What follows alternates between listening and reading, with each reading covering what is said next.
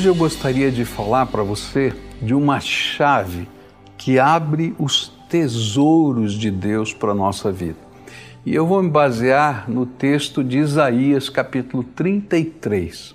Nós vamos ler agora apenas alguns versículos desse capítulo, mas essa mensagem está baseada em todo esse texto. A palavra de Deus diz assim, capítulo 33, a partir do verso 2: Senhor, tem misericórdia de nós, pois em ti esperamos. Sê tu a nossa força cada manhã, nossa salvação na hora do perigo. Diante do trovão da tua voz, os povos fogem, e quando te levantas, dispersam-se as nações. Como gafanhotos novos, os homens saquearão vocês, ó nações, tomarão posse do despojo como gafanhotos em nuvem.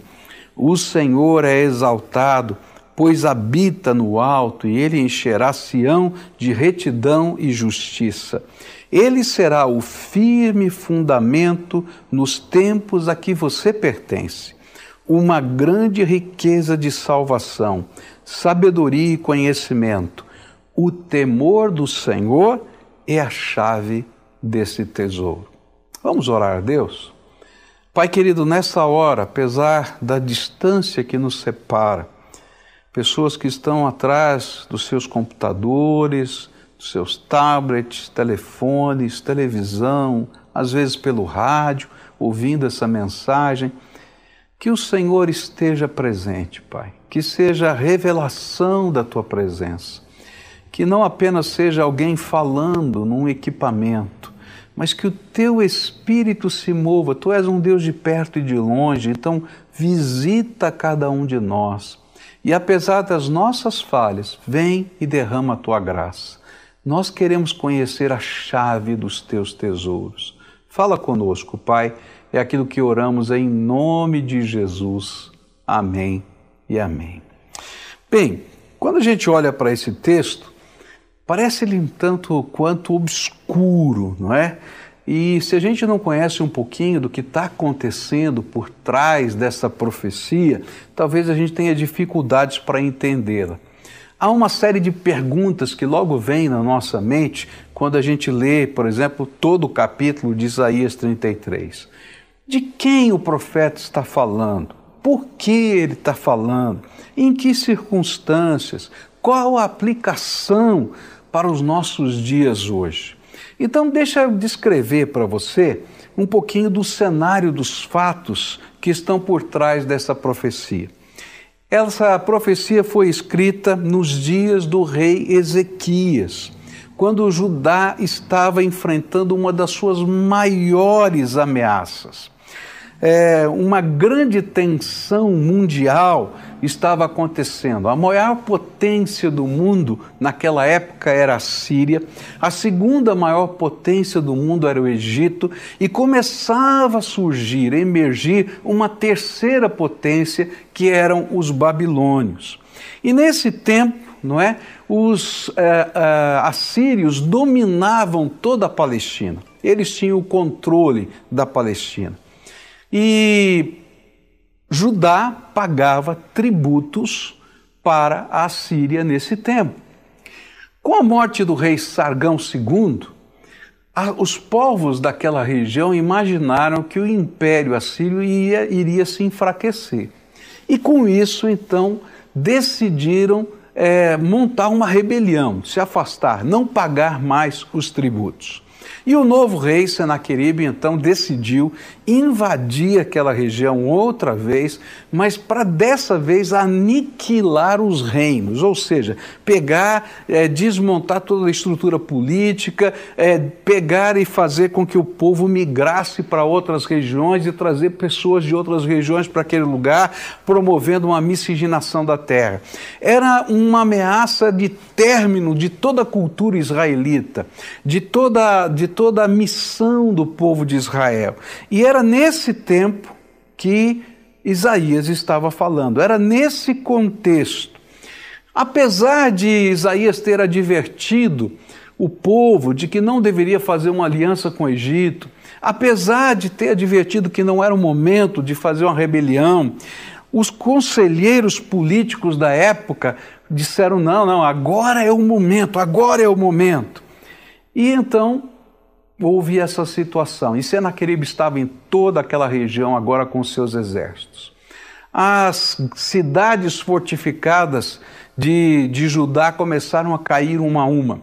E numa tentativa de, de, de que aquele genocídio não acontecesse, uh, Ezequias uh, perguntou, mandou os seus emissários, mandou os seus uh, embaixadores perguntarem a Senaqueribe e aos seus generais o que eles queriam para evitar essa destruição. E eles pediram então algo extraordinário, um pagamento de um tributo fora do comum. Olha só o que a Bíblia diz a respeito disso. Diz assim: Então Ezequias, rei de Judá, enviou esta mensagem ao rei da Síria em Laques: Cometi um erro. Para de atacar-me, e eu pagarei tudo o que exigires. E o rei da Síria cobrou de Ezequias, rei de Judá, dez toneladas e meia de prata e um mil e cinquenta quilos de ouro. E assim Ezequias lhes deu toda a prata que se encontrou no palácio e na tesouraria do palácio real. A Bíblia vai dizer que para poder pagar esse tributo, até o ouro que estava folheando partes do templo, ele derreteu para poder pagar o tributo, dizendo assim: por favor, não nos mate. E o pior é que ele recebeu o tributo, o rei Senaqueribe recebeu o tributo, mas mesmo assim continua no seu projeto de destruir aquela nação. E é nesse contexto que a profecia é, é proferida. E ela tem como objetivo assegurar aos judeus que a sua fraca cidade, na verdade a última fortaleza da pequena nação, estava segura. Que mensagem difícil, não é? Olha, fiquem tranquilos, o Senhor é por vocês. Todas as outras cidades já tinham caído, só restava Jerusalém. É uma mensagem de conforto, que pedia ao povo que confiasse na proteção de Deus nesse período mais crítico de toda a sua história. Mas Isaías adverte que para que eles alcançassem essa bênção, havia uma chave esquecida pelo povo que precisaria ser redescoberta e usada. E essa chave era o temor do Senhor. O meu objetivo ao estudar esse texto é fazer algumas perguntas a ele para que possamos entender né, é, como usar esta chave diante dos desafios que se impõem em nossas vidas. Então, a primeira pergunta que eu quero fazer ao texto é: que chave é esta temor do Senhor? Diz o verso 6. Ele será o firme fundamento dos tempos a que vocês pertencem uma grande riqueza de salvação, sabedoria e conhecimento. O temor do Senhor é a chave desse tesouro. Qual é essa chave? O que significa temor do Senhor? Temor do Senhor é um conceito que percorre toda a Escritura. Ele envolve desde o sentimento emocional de medo diante da grandeza de Deus, isso, por exemplo, é revelado lá no Velho Testamento, quando Deus aparece lá no Monte Sinai e o povo vê o monte fumegando, vê os raios, os trovões, é, vê é, um terremoto acontecendo. E quando desce Moisés, a glória do Senhor está brilhando na sua face, eles estão com medo, porque eles não conseguem entender o que está acontecendo, e eles pedem: coloca aí um véu, porque nós não podemos ver a sua face. Mas não fica só nesse, nesse mover de Deus, mas que a gente vai encontrar também no Novo Testamento, quando Jesus acalma a tempestade e diz a Bíblia que os discípulos temeram e disseram: quem é este que até o vento e o mar controla? Ou quando Jesus andou pelas águas, quando os feitos extraordinários de Deus são feitos e a gente olha para aquilo e diz: o que é está acontecendo? Vem um temor no coração. O temor do Senhor começa com, esse, com essa visão da grandeza de Deus, mas passa também pela reverência pelo respeito. Porque se a gente entende quem Deus é, então necessariamente eu vou, me, eu vou reverenciá-lo, eu vou adorá-lo, eu vou respeitá-lo, eu vou honrá-lo. Vai além do respeito e da reverência e passa a ser adoração. E a gente então teme a Deus e adora ao Senhor por quem Ele é, porque Ele é o nosso Salvador, porque Ele é o Criador, porque Ele é o Todo-Poderoso.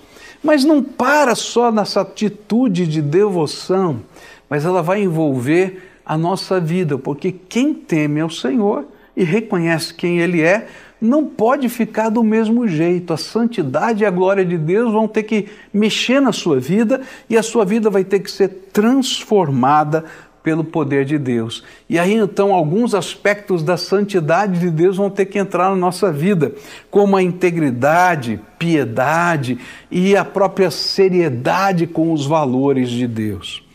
Aquele, até aquele momento, Judá tinha usado tudo que estava às suas mãos para poder defender a sua cidade. Eu acho que Ezequias foi um rei muito parecido comigo, com você, diante dos problemas da vida. Ele olhou todas as suas possibilidades. E ele então tomou as atitudes lógicas, coerentes para resolver o problema. Ele primeiro mandou os seus diplomatas, negociou um preço, pagou o preço e foi enganado. Depois, quando ele viu que ele continuava sendo enganado e que o rei não ia de ser dissuadido, mesmo com o pagamento de toda aquela fortuna, ele então fortificou a cidade. Se você ler a história, você vai ver que ele construiu uma segunda muralha, muralha ele fez um reservatório de água, ele preparou a cidade para um grande cerco. Ele equipou o seu exército para a guerra porque ele tinha certeza de que alguma coisa difícil iria acontecer. No entanto, as pessoas que estavam vendo tudo aquilo acontecer estavam fugindo das suas fazendas para se esconderem na cidade e ele abrigou essas pessoas na cidade.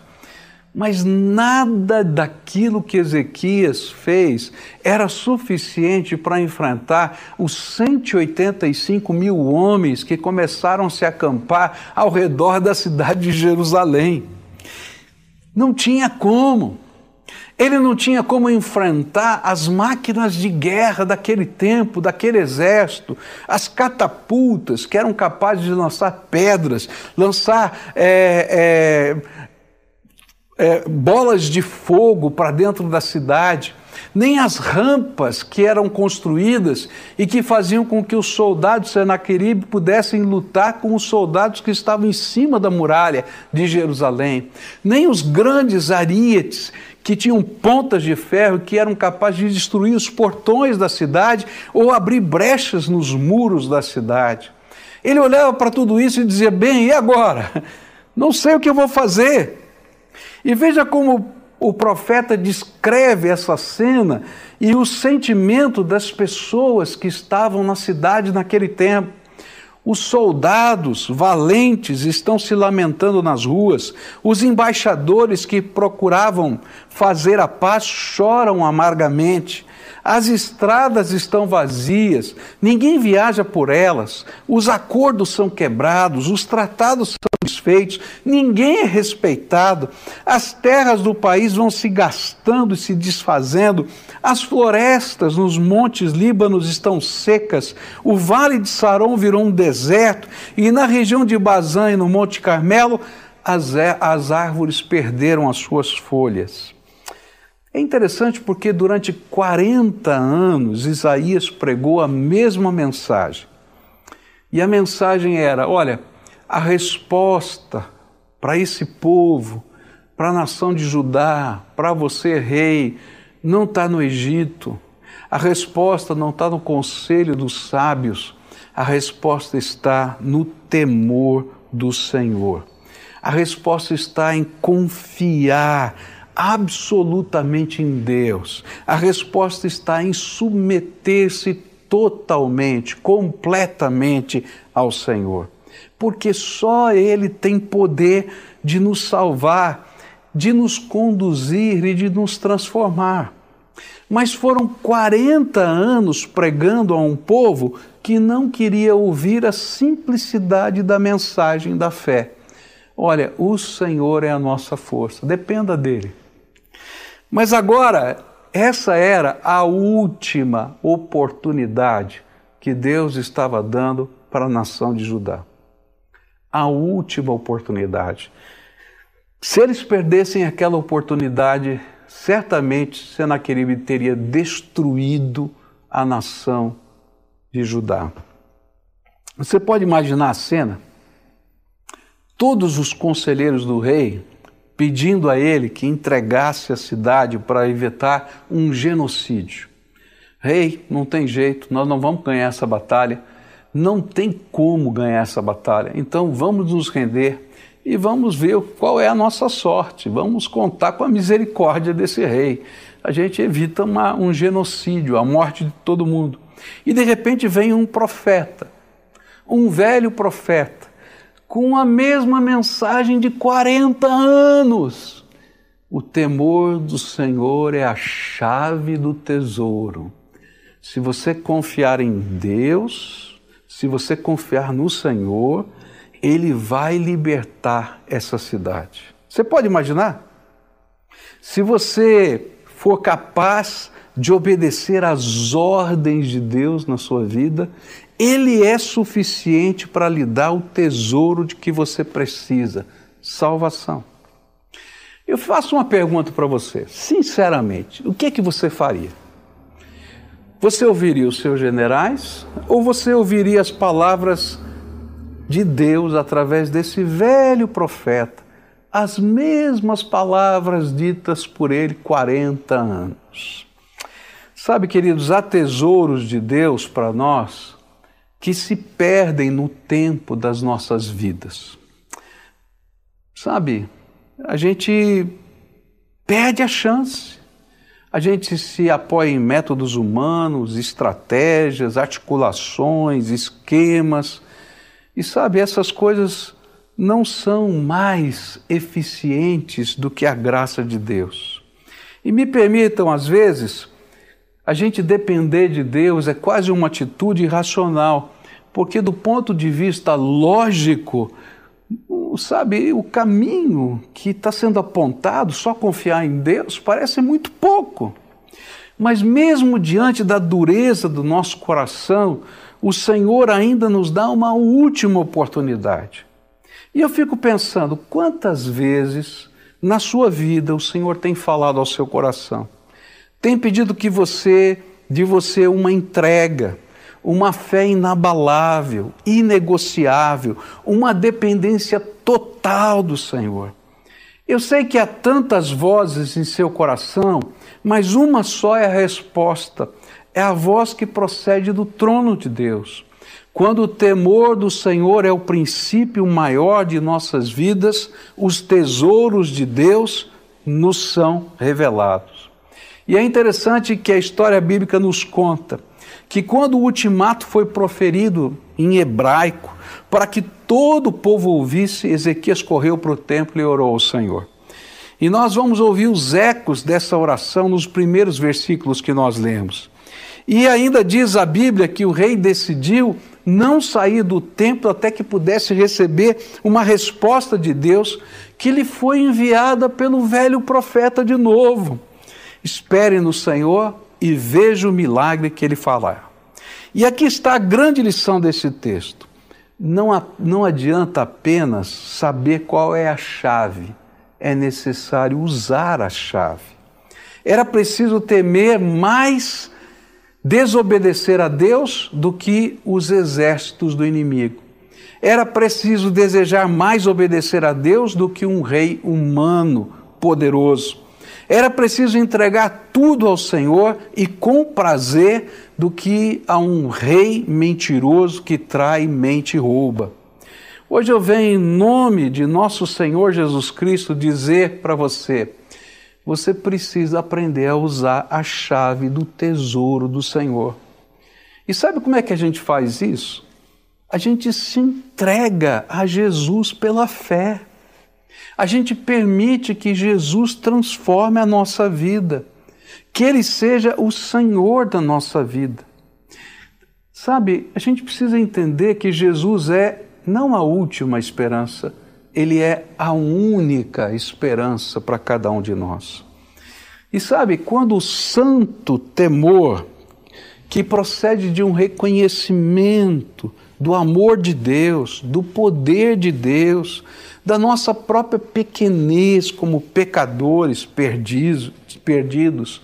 Quando a gente reconhece a oportunidade que Ele está nos dando, quem sabe a última, e a gente se permite ser trabalhado pelo Senhor, coisas tremendas de Deus acontecem.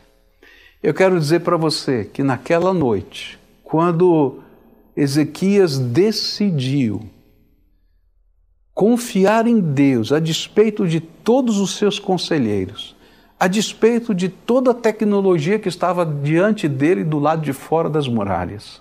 E ele ouviu a palavra do profeta. O Senhor fez um milagre naquela noite. A Bíblia diz que o anjo do Senhor saiu e visitou o acampamento de Senaqueribe. E 185 mil soldados morreram sem que nenhuma flecha fosse atirada dos muros de Jerusalém. Sabe, a gente ouve assim na Bíblia, né, o anjo do Senhor, você vai dizer, como é que é? O anjo foi lá, espetou. Não, sabe como é que Deus fez? Ele mandou ratos. E os ratinhos foram lá, roeram as cordas, comeram a comida e uma peste se espalhou pelo campo. E o povo ficou com tanto medo da peste, porque aqueles que não morreram ficaram com tanto medo da, da, da peste que saíram correndo em retirada, porque sabiam que estavam lutando com algo maior do que um exército humano. Eu quero dizer para você que Deus tem uma chave para você. E Ele quer abrir os tesouros dele para você. E essa chave é temor dele, é reverência a Ele é entrega a Ele, é dependência dele, é compromisso radical com Ele, a despeito de todas as coisas. Eu não sei o que você está vivendo, mas uma coisa eu sei: a chave do tesouro de Deus está na tua mão. Você pode usá-la ou não. É interessante porque a chave do tesouro de Deus estava há 40 anos na mão daquele povo enquanto o profeta estava falando. E se a gente olhar na história, estava muito mais tempo. Mas eles não usavam. E às vezes assim acontece conosco. Você se diz cristão, mas não usa a chave do tesouro. Você se diz temente a Deus, mas não usa a chave do tesouro, porque você não permite o Senhor governar a sua vida. Porque às vezes você teme mais aos homens do que a Deus, teme mais as circunstâncias do que aquele que é poderoso para criar todas as coisas. Então hoje eu queria fazer um convite a você. A chave do tesouro é muito simples, é depender de Deus. Mas hoje eu queria que você fizesse algumas entregas ao Senhor. Talvez você esteja na mesma situação que Ezequias, diante de um exército lá de fora da muralha. E quem sabe você está lá em oração dizendo: Senhor, e agora? Ele vai dizer assim: Você confia em mim a ponto de obedecer tudo quanto eu lhe falar, mesmo que isso seja diferente do que todo mundo está falando? E sabe quando a gente faz isso? Os tesouros de Deus se abrem. Eu queria que nessa hora você tomasse uma decisão e entregasse a sua vida por inteiro a Jesus. Você vai abrir mão do controle, você vai abrir mão das decisões, você vai deixar o Espírito de Deus te guiar e vai convidar Jesus para ser o Senhor da sua vida. E eu garanto para você que a chave do tesouro vai abrir as portas dos céus para derramar graça sobre a sua vida.